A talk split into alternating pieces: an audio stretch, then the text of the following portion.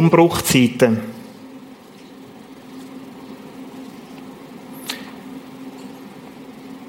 Ich bin 23 Jahre alt, arbeite als Lehrlingsinstruktor in Schaffhausen in einem größeren Unternehmen. Das ist der Mittwoch, der 3. August, mit dem vierten WK. Ich rücke ein, wir haben am 1. August in Wilchingen, wo der Reto aufgewachsen ist, eine grosse Party gefeiert. Ich rücke ein, wir fassen Panzer. Wir haben einen Vorkurs gehabt, fahrerischen Vorkurs, um mit diesen Gefährten umeinander fahren. Zuerst als Kreis auf dem Bahnhof Chur Munition laden. Militärischer Spezialbericht,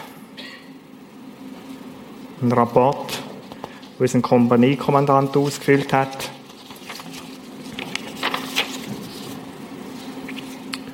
Unfall. Am 3.8.83 verunfallte Panzersoldat Brütsch beim Materialverlad. Die genauen Örtlichkeiten, Unfallhergang und so weiter wurden durch die Kantonspolizei festgehalten. Bei diesem Unfall fiel Panzersoldat Brütsch eine Palette von circa 500 Kilogramm auf das Becken. Damit diesen Verletzungen keine Diensttauglichkeit für den bevorstehenden Dienst besteht, habe ich den Patienten mit dem Datum 3.8.83 ins Kantonsspital Chur evakuiert.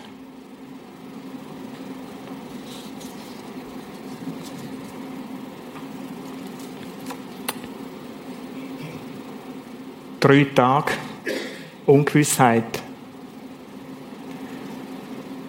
Ich hatte enorm starke Schmerzen. Schwestern und Ärzte habe ich nervös erlebt. Ich habe starke Schmerzmittel bekommen. Ich weiß noch, wie mein Rücken geröntgt worden ist und das Becken. Ich mag mich erinnern, wie Ärzte mit verschiedenen Geräten auf meine Beine auf und ab gefahren sind. aber ich habe nichts mehr gespürt. Ich habe so im Halbschlaf gemerkt, dass sie davor redet, mich zu verlegen nach Notwil.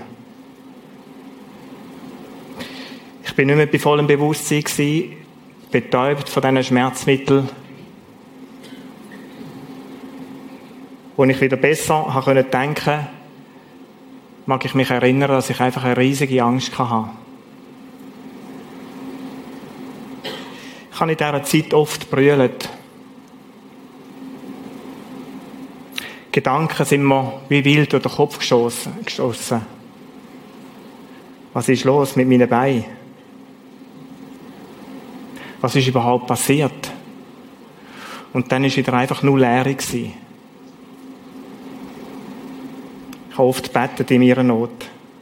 Ich habe Gott versprochen, dass wenn ich da wieder laufe, zu dem Spital rauslaufen kann, dass ich dann mein Leben total ohne Vorbehalt geben 6. August 1983. Der Hermann Müller, unser Pastor, besucht mich als einer der Ersten im Spital in Chur. Und im Verlauf von diesem Gespräch, da hat er mir gesagt, Peter, ich habe den Eindruck, dass du dir jetzt ernsthaft Gedanken machen müsstest, ob du nicht an eine Bibelschule solltest. Und hat mir ein Büchlein in gegeben, der vollzeitliche Dienst.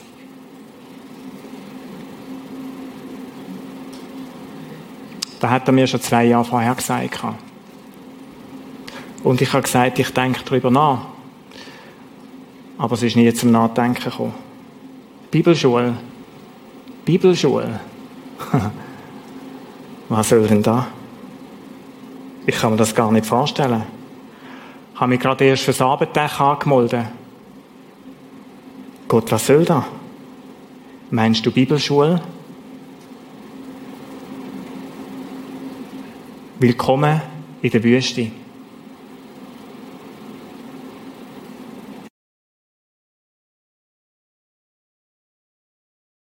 Daraufhin sind mehr als zwei Jahre gefolgt, mit vielen Operationen, Therapieaufenthalt.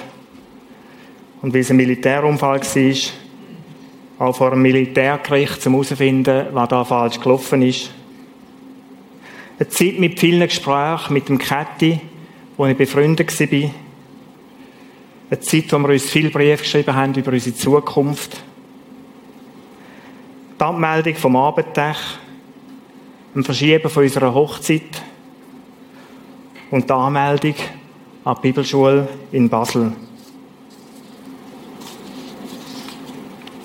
15 Jahre später. Ich bin mittlerweile 40, arbeite beim BESI, einem Jugendverband.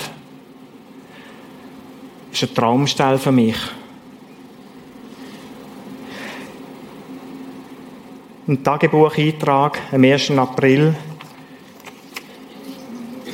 1999. Ich bin in ihrer Zeit, wo ich die Bibel lese, der Klagelieder 3 am Lesen, steht da. Manchmal geht es mir so. Keine Perspektive, keine Freude, keine Motivation. Das spüre ich nun schon länger. Ich merke, wie meine Freude, meine Motivation für die Kurse und all diese Dinge abnimmt. Ist es nun doch ein Indiz, dass die Arbeit beim BSI zu Ende geht? Aber was dann? Soll ich wirklich Richtung Coaching gehen? Gibt es wirklich eine Möglichkeit, in Macklingen an der Sportschule zu arbeiten? Aber ich kann kein Französisch. Und das ist eine Bedingung. Es ist gut, Gott, kann ich dir das sagen, im Vertrauen, dass du das siehst und alles im Griff hast.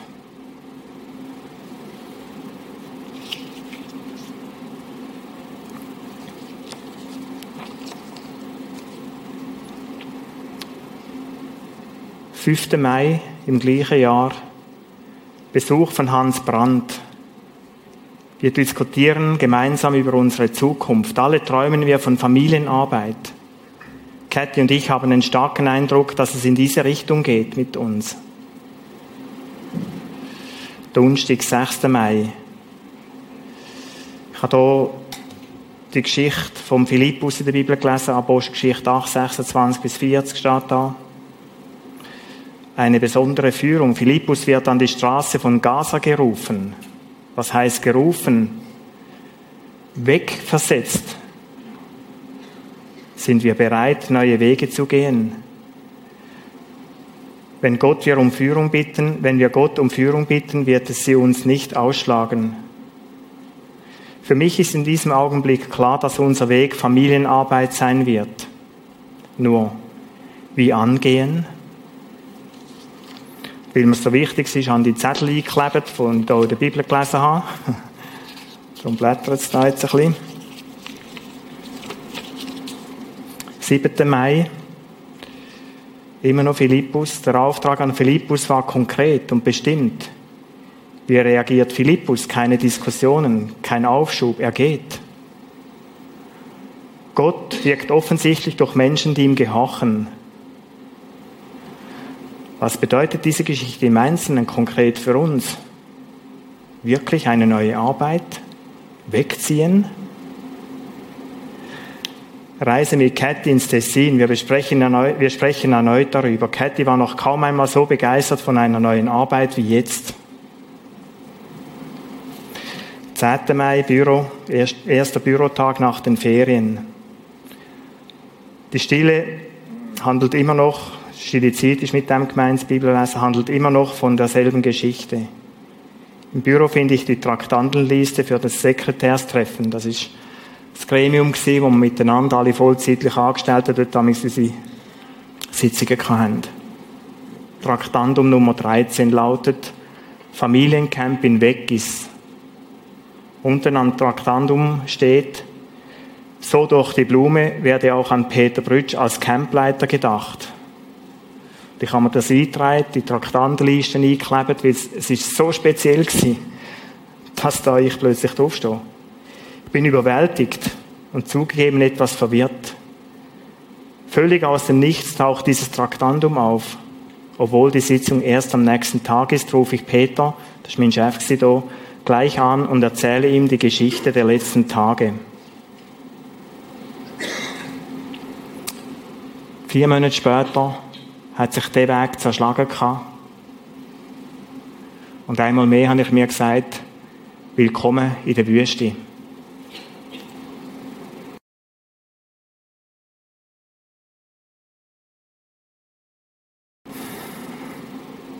Es hat eine Zeit von vier Jahren angefangen, eine typische Umbruchzeit in meinem Leben.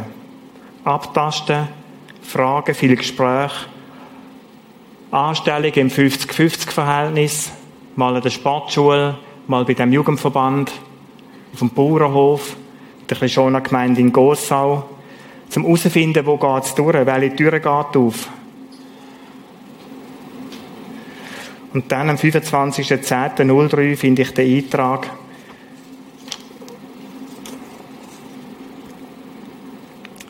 Jesus, offensichtlich geht das nicht mit den Stellenprozenten in der Gemeinde. Das hat keinen Sinn. Wir können das noch hundertmal drehen. Die, die Türe ist zu. Jetzt versuche ich es über Lorenz bei der Post. Gott, wenn es sein soll, dass ich in der Wirtschaft arbeite, dann mach diese Türe auf. Ich bin froh, dass Cathy einverstanden ist, dass ich meine Stelle in der Gemeinde kündige. Es ist super, dass Martin mir anbietet, allenfalls auf dem Hof 100% arbeiten zu können, bis sich etwas klärt. Ja, eigentlich freue ich mich darauf. Endlich keine Abendsitzungen mehr. Das ist der Bauernhof, wo man heute noch drauf wohnt.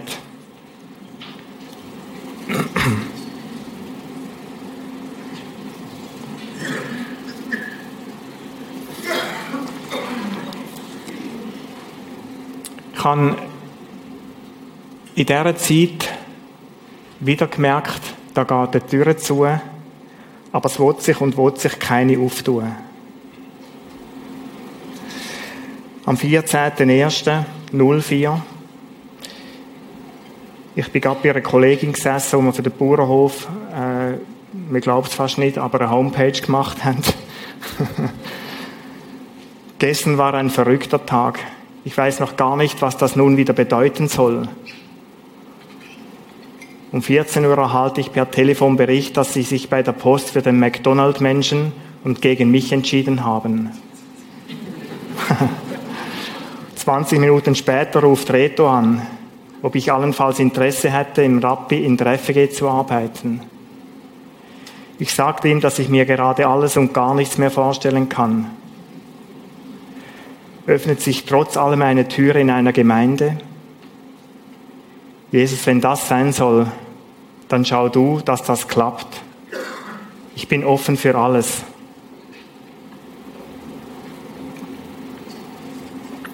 Das hat dann geklappt. Und ich habe im Prisma, in der Kirche im Prisma können anfangen zu arbeiten und ich habe die Arbeit richtig gern gemacht. Und ich wähle bewusst Vergangenheitsform gern gemacht.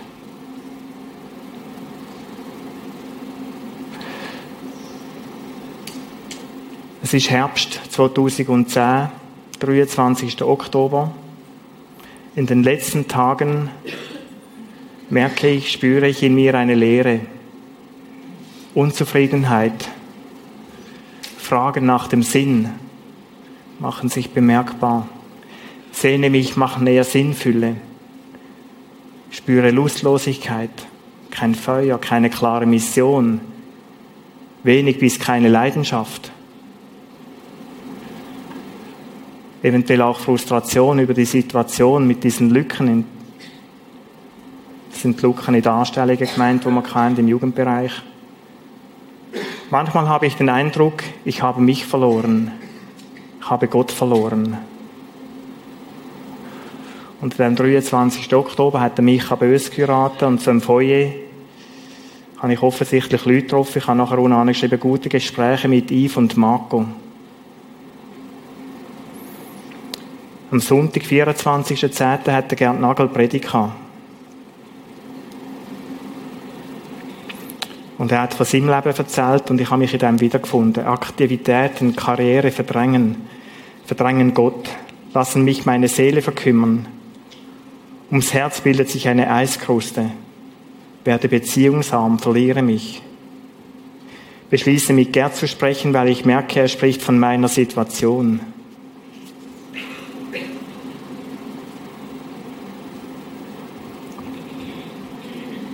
Mantik. Was beschäftigt mich eigentlich? Stell dich nicht so blöd an, Peter, versuche mir dauernd zu sagen. Die Fragen bleiben. spüre dieselbe Unruhe in mir wie im Sommer, Herbst 2003. Mach mir Angst. Wie geht es weiter? Jugend, so meine Meinung, ist definitiv vorbei. Aber was jetzt?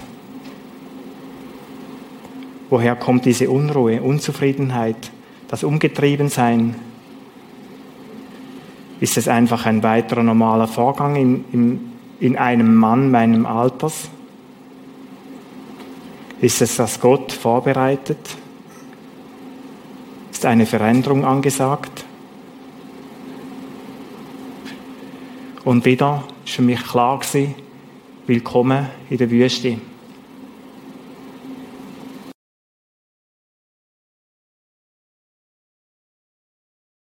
Drei Abschnitte aus meinem Leben. Drei Abschnitte, wo ich Umbruch erlebt habe. Und ich sage heute klar, Umbruch habe ich als Wüstezeit erlebt. Ich habe keine Ahnung, wo du in deinem Leben dran bist im Moment. Keine Ahnung, ob du vielleicht mittendrin bist in so einer Umbruchzeit. Oder ob du ganz am Anfang stehst oder ob du gerade eine hinter dir hast. Eins weiss ich sicher. Eins weiss ich aus meinem Leben sicher. Sättige Umbruchzeiten wirst du und ich immer mal wieder begegnen. Wüstenzeiten werden dich und mich in unserem Leben immer mal wieder beschäftigen. Ich habe hier mit dem Gerd geredet und ich habe ihn gefragt, im Verlauf von diesem Gespräch, wie viel Mal kommt denn da noch? Und der Gerd hat mir eine ganz tröstliche Antwort gegeben. Wart nur, die nächste wartet schon. Sie kommen immer wieder und in kürzeren Abständen. Und haben mir erzählt, dass er da, ich kann dich nicht fragen, aber ich sage es gleich, mit 75 das auch noch kennt.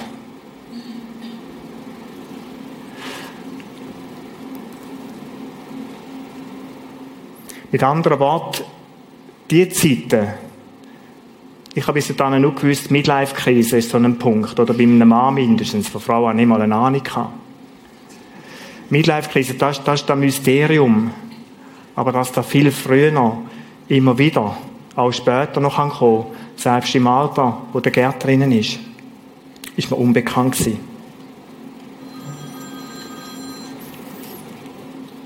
Umbruchzeiten fordern uns, und ich möchte es deutlich sagen, auch unser Umfeld ganz stark raus. Sie irritieren, verunsichern. Sie rauben Energie enorm. Sie frustriert. Du bist hin und her gerissen. Ich bin im Moment so mit einem Mann in einem losen Kontakt und wir haben so einen Mailverkehr gehabt. In dieser Zeit, da muss ich vielleicht voraussetzen, habe ich einen Wunsch gehabt, im letzten Herbst Bus fahren. Ich habe es einmal in ihrer Predigt gesagt. Es hat für mich, ich, ich achte alle Busfahrer sehr. Aber es hat für mich wie ein Bild geben. Am Morgen dein Büsschen fassen und dann einfach fünfmal hin und her fahren, das Mittagessen, das Mineralwasser trinken, wieder ins Büsschen hocken und heimgehen und fertig. nächsten Tag wieder Büsschen holen, fahren, fertig. Und für mich ist das so das Busfahren-Syndrom. Und ich habe dem Mann geschrieben, wie geht es dir eigentlich in Bezug auf das Busfahren? Weil wir haben schon Gespräche miteinander. Und er schreibt mir dann, betreffs Busfahren sind turbulenten Zeiten. Ich komme mir derzeit wie ein Ball vor, zwischen mitten im Spiel bis im Aus wechselt sich alles täglich. Gefühlslage. Umbruchzeiten ist eine grosse Thematik. Wir haben eine Dreier-Serie jetzt, aber selbst in der ist es nicht möglich, da ganz umfassend anzuschauen. Ich möchte einfach ein paar Stellen, ein paar Tiefenbohrungen vornehmen und dort näher anschauen. Was ist denn der Sinn von so Zeiten? Was sind die Gefahren vielleicht in so Zeiten? Wie komme ich gut durch? Wo finde ich Halt? Heute soll das Thema sein, wie, wie ist das Empfinden in dieser Zeit?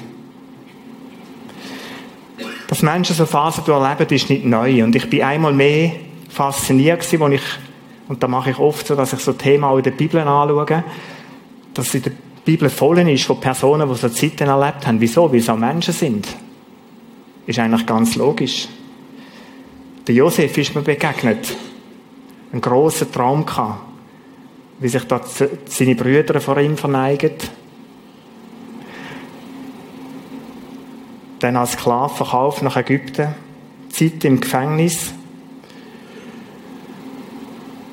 beim Potiphar, als Sklave, als Diener, steigt auf. Und erst dann, nach, nach Jahren von dem Zwischeninnenleben eigentlich, macht er seinen guten Job, seinen grossartigen Job, muss man sagen, am Hof vom Pharao. Oder der David, als junger Bub mit 14, 15 zum König salbet. Der Saul wird verrückt über dem. Nicht nur über dem, weil der David sein Nachfolger ist, auch weil Gott ihn verworfen hat. Der Saul fängt an gegen den David vorzugehen, der David flüchtet.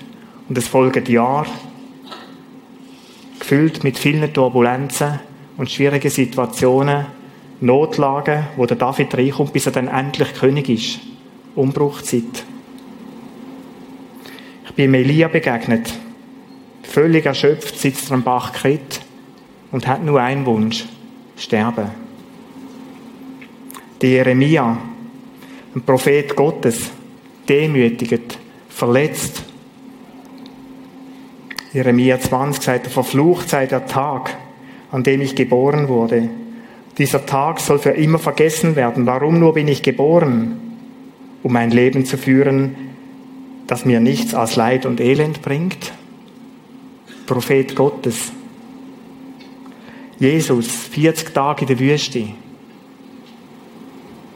Angefochten. Versuchlich alle spannende Menschen.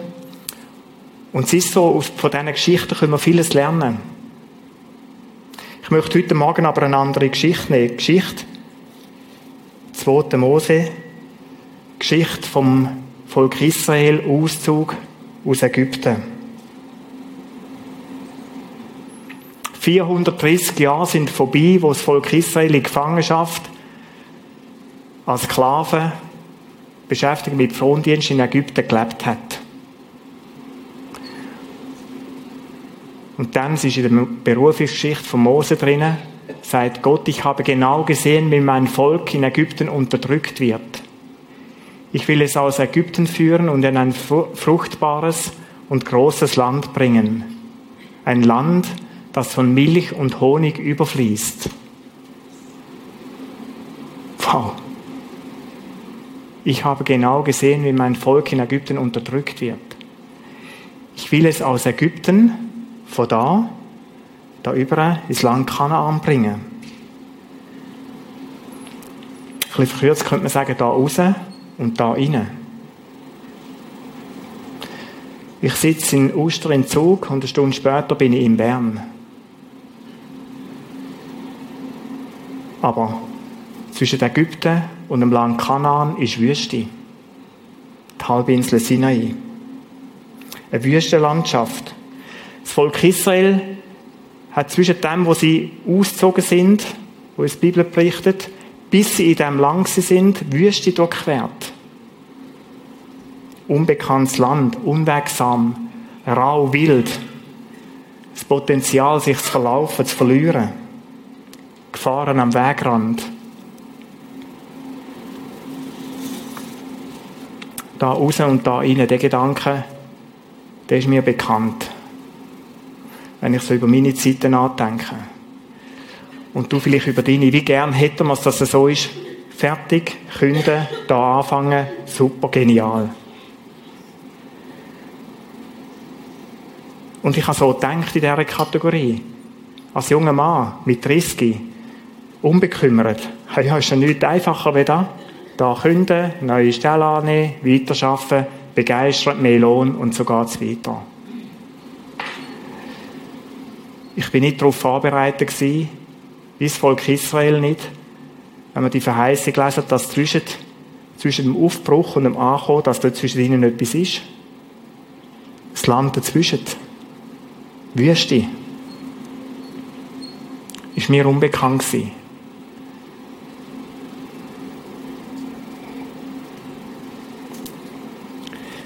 Für mich ist Umbruchzeit, ich definiere das so für mich als eine Reise mittlerweile. Eine Reise, wo ich irgendwann aufbreche und dann folgt so eine unbekannte Länge von Zeit mit vielleicht sogar einem unbekannten Ziel. So würde ich es heute umschreiben. Wie fängt so eine Reise an? So eine Reise kann ganz plötzlich anfangen, wie bei mir mit dem Unfall. 3. August, ich werde es nie vergessen. Ich bin ein junger Mann und wirklich mit Begeisterung eingejuckt, weil da gibt es, darf man fast schon sagen, gibt es fast nicht mehr. Mir hat Militär gefallen. Ich bin, ich bin mit Freude Panzerfahrer gewesen. Da hat, ich sage es gleich, es hat nichts Geileres gegeben, wie mit einem Teil umeinander zu rösten. so bin ich in den Weg eingerückt. Und wow, die Kerren, wieder können rausnehmen Dann der Unfall und es ist nichts mehr wie vorher. Nichts mehr wie vorher. Es kann sein, dass die Reise anfängt mit einem Satz, wo wie eine Bombe in dein Leben hineinfällt. Ihre Stelle wird gestrichen. Kann so ein Satz sein. Oder ich liebe dich nicht mehr. Ich ziehe aus. Oder Mami, Papi, ich bin schwanger.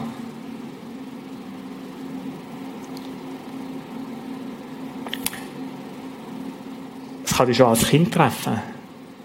Wenn dich die Eltern so in der Stube zusammennehmen und sagen, los, wir müssen dir etwas ganz Trauriges sagen. Wir wissen auch nicht, wie wir es da sagen wollen. Aber wir wollen das gleich sagen. Die Mami und der Papi wollen sich scheiden lassen. Oder der Satz, du sitzt beim Arzt und er sagt dir, der Tumor ist bösartig.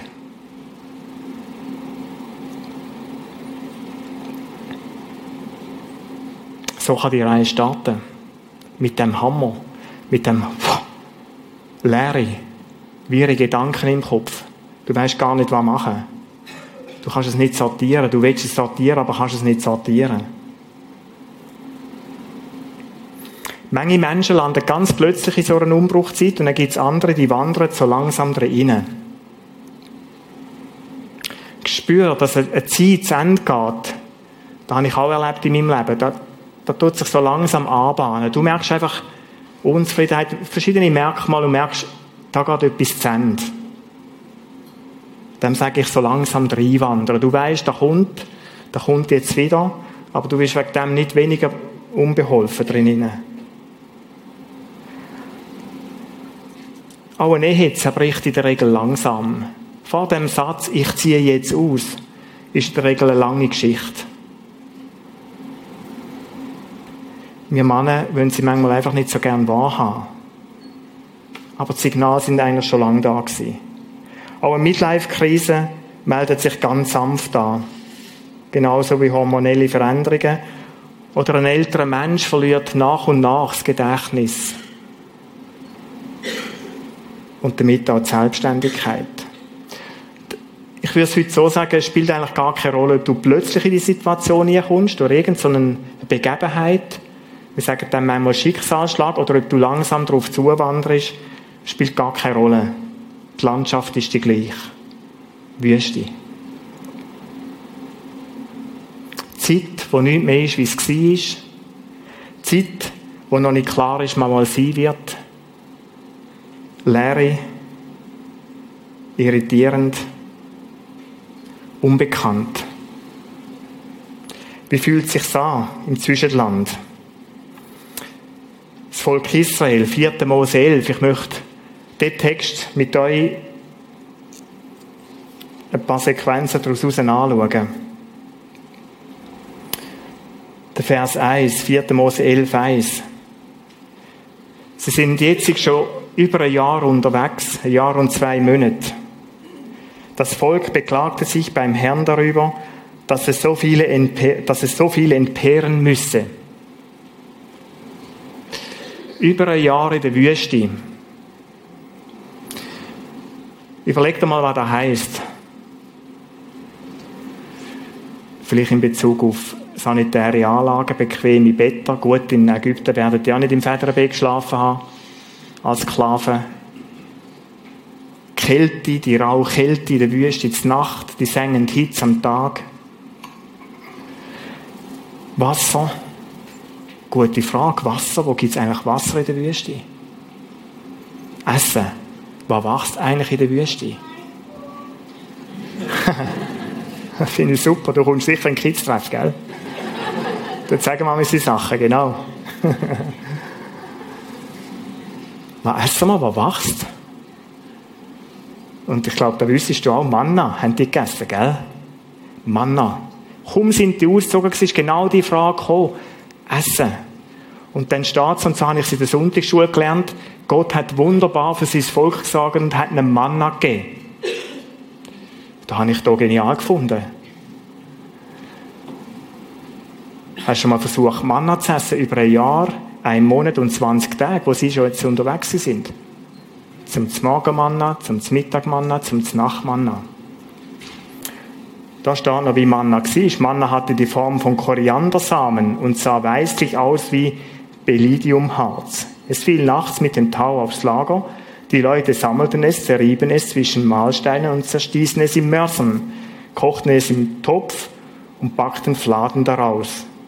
Die schmeckten wie Fladenbrot aus Weizenmehl und Olivenöl.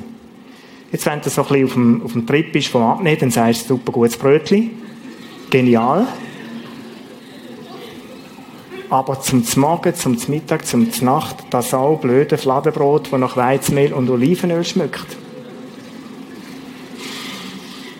Immer wieder. Du getraust dich gar nicht zu fragen, was gibt es zu essen. Ich meine, wenn ich heimkomme und sage, was gibt es heute zu essen, dann habe ich die Hoffnung, etwas Aufeins, etwas, was mich überrascht. Die Frage stellst du gar nicht mit der Wüste.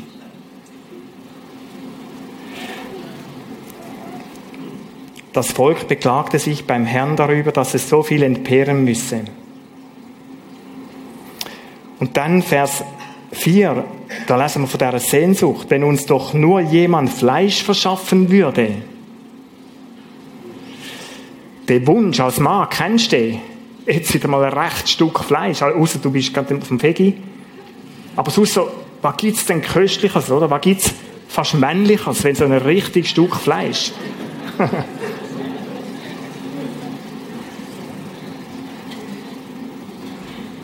ich verstehe es gut. Wir sind an der Tortur mit dem Velo. Das ist ein ganz kleines Begebenheit. Wir haben zwei Tage, etwa anderthalb Tage Sandwich gegessen. Hervorragende Sandwich. Gute Sandwich. Mit allem drin, was du kannst wünschen. Aber schon nach einem, zweiten Tag, am Mittag, es, ich, eigentlich habe ich Hunger, aber wenn ich in die blöde Kiste lange, was spüre ich? Ein Sandwich. Nein. Wo kommen wir neben raus und irgend, irgend Schoki oder was gibt's noch alles, haben eigentlich nichts anderes dabei. Manna. Jeden Tag Manna. Und dann kommt Sehnsucht zurück. Vers 5. Jetzt musst du da lesen. Wie schön war es doch in Ägypten. Ich meine, da blendet die etwas brutal aus. 430 Jahre lang Sklaven. 430 Jahre lang die Strohsteine Geschichten machen. Offene Hände, Peitschen, geschlagen werden. Wie schön war es doch in Ägypten. Wieso?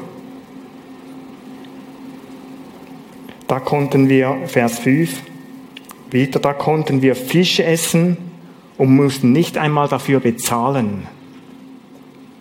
Wir hatten Gurken, bin immer, ich habe immer gewusst, was da in der Bibel steht. Wir hatten Gurken und Melonen, Lauch, Zwiebeln und Knoblauch. Ich glaube, dass nach einem Jahr Wüste und Manna sehnst du selbst nach Zwiebeln und Knoblauch. Einfach mal wieder etwas anderes.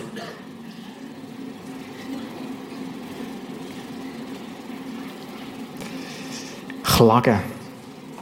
Ich möchte es übertragen auf unser Leben. Wüstezeit, wenn wir fragen, wie empfinde ich? Klagen. Klagen über Situationen, klagen über Gott. Ich komme nicht klar, verwirrt. Gelüst tauchen auf in verschiedenste Richtungen. Ich möchte am nächsten Sonntag darauf eingehen.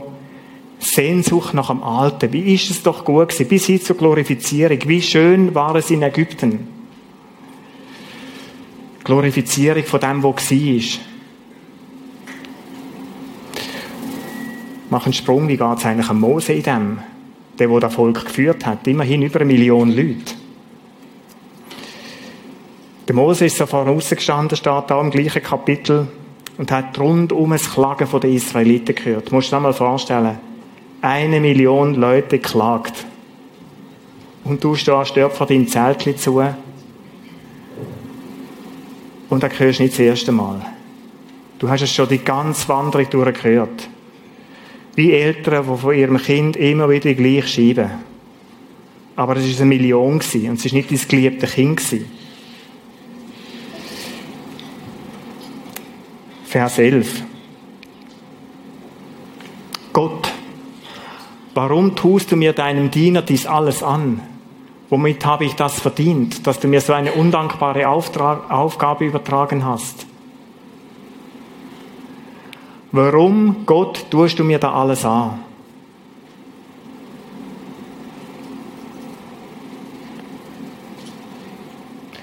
Womit habe ich es verdient, dass du mir eine so undankbare Aufgabe übertragen hast?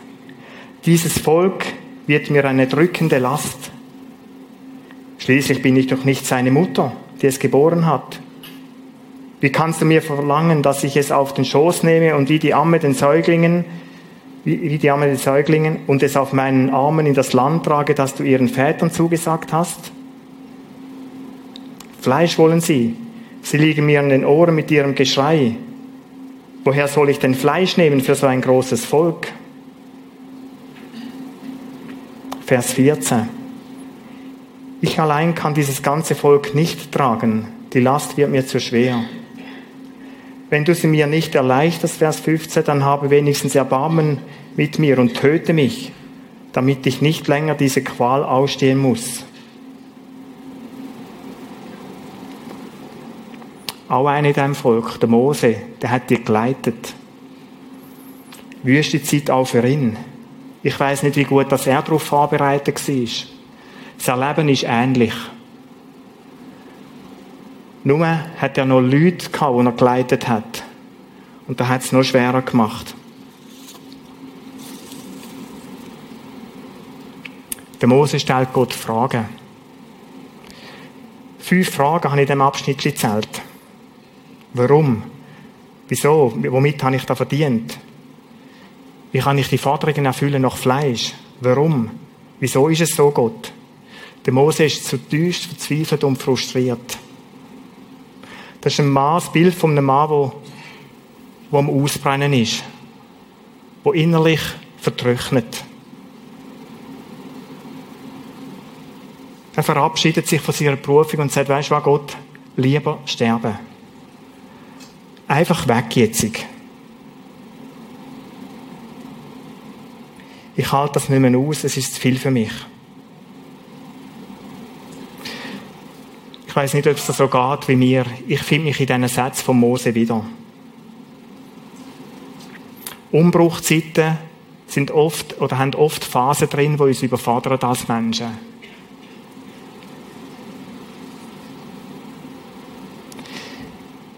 In Umbruchphasen empfinden wir oft so Dimensionen von der Leere. Hin und her gerissen sein. Oder so, mir es so vorgekommen wie ein Gummi. Du hast verschiedenste Verpflichtungen, Familie, Beruf, vielleicht bist du in einem Verein, wo auch immer. Und alle wollen etwas von dir.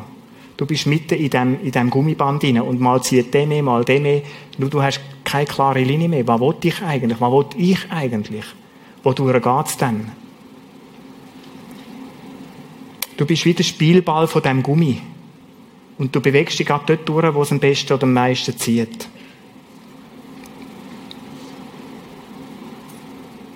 Gemüt gleicht einem aufgewühlten Meer. Ein Haufen Fragen. Angst.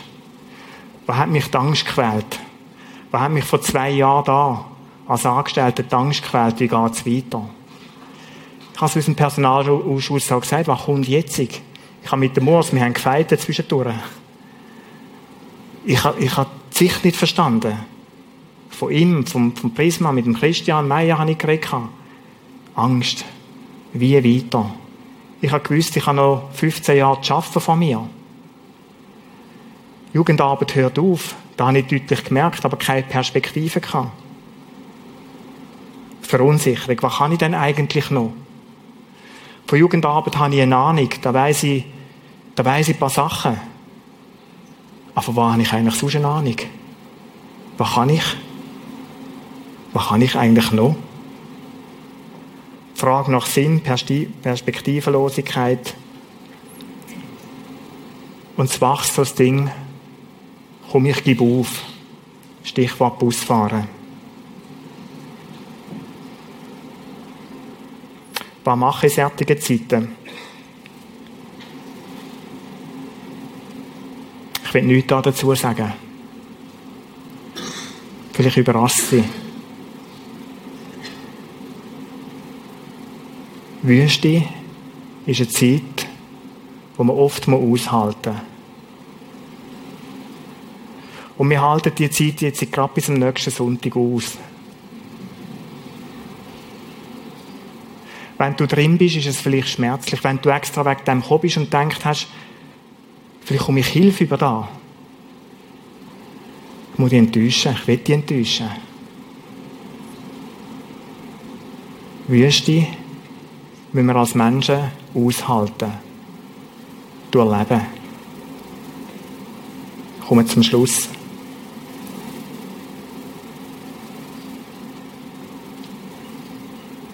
Vielleicht bist du ein Mensch, der jetzt aktuell in so einer Phase drinnen ist.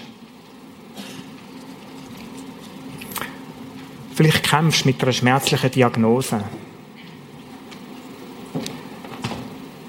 Vielleicht sind familiäre Probleme, Spannungen in der Beziehung, in der Ehe, dies, dies, deine Sorge im Moment.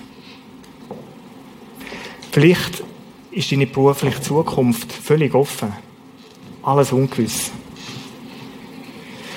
Vielleicht bist du schon in einem Alter, wo du merkst, meine Kräfte schwinden, immer mehr. Und Gebrechen nehmen zu. Ich will dich gleich nicht ganz allein lassen. Ich möchte dir einen Vers mitgeben. Ein Wort Gottes aus der Bibel, 2. Mose 3,7. Und wenn du in dieser Wüste bist, dann heb dich an dem. Es ist mir nicht anders gegangen und es hat mir enorm gut getan. Und nimm es ganz persönlich für dich. Gott hat am Volk Israel gesagt, ich habe genau gesehen. Ich habe genau gesehen, wie mein Volk in Ägypten unterdrückt wird. Ich habe gehört, wie es um Hilfe schreit gegen seine Antreiber. Ich weiß, wie sehr es leiden muss. nimm da mit.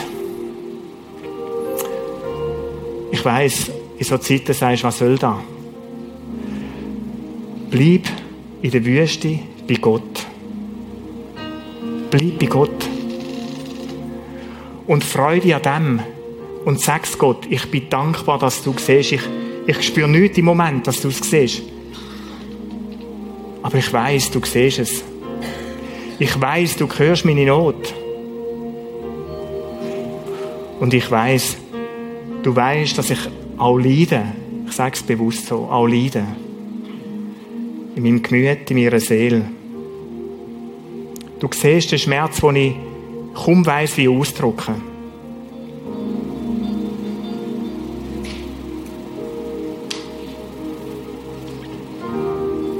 sind einen ganz kurzen Moment still.